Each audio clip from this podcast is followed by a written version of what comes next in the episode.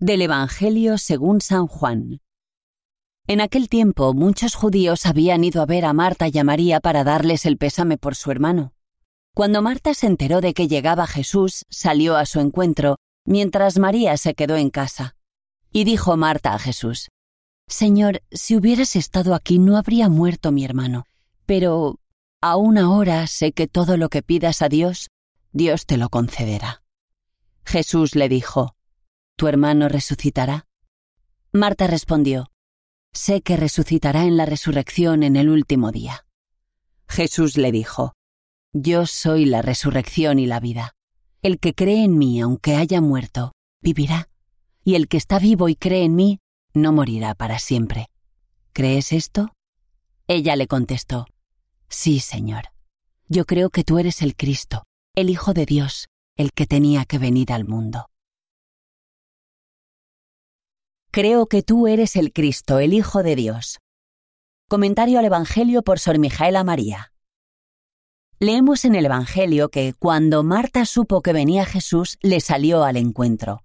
Sabemos que en otro pasaje, Jesús le dice a Marta que se afana por muchas cosas y que solo una es importante.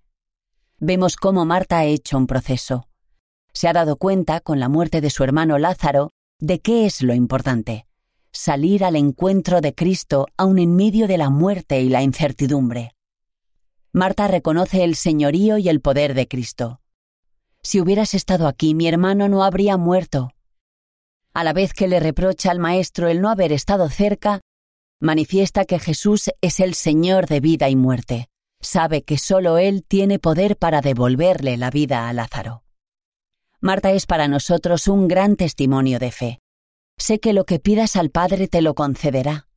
Marta, como el salmista, experimenta la esperanza en medio de su angustia y clama a Dios.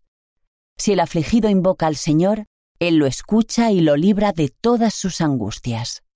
Marta es la que puede bendecir a Dios en todo momento, en la abundancia de tener a Cristo en su casa y poder servirle, y en la pobreza de tenerle lejos y haber perdido a su hermano porque tiene la certeza de que es el Hijo de Dios y de que Él todo lo puede. ¿Cómo reaccionamos nosotros ante un hecho doloroso e inevitable como la muerte? ¿Qué hacemos cuando sentimos la impotencia de la pérdida? Lo primero que sale es el dolor, el grito desesperado de angustia. Tal vez incluso murmuremos contra Dios porque la vida nos parece insoportable ante lo que hemos perdido. Hay algo que podemos aprender de Marta y es que Dejándonos transformar por Cristo, podremos superar cualquier dificultad, fiándonos totalmente de Jesucristo tal como lo hizo ella.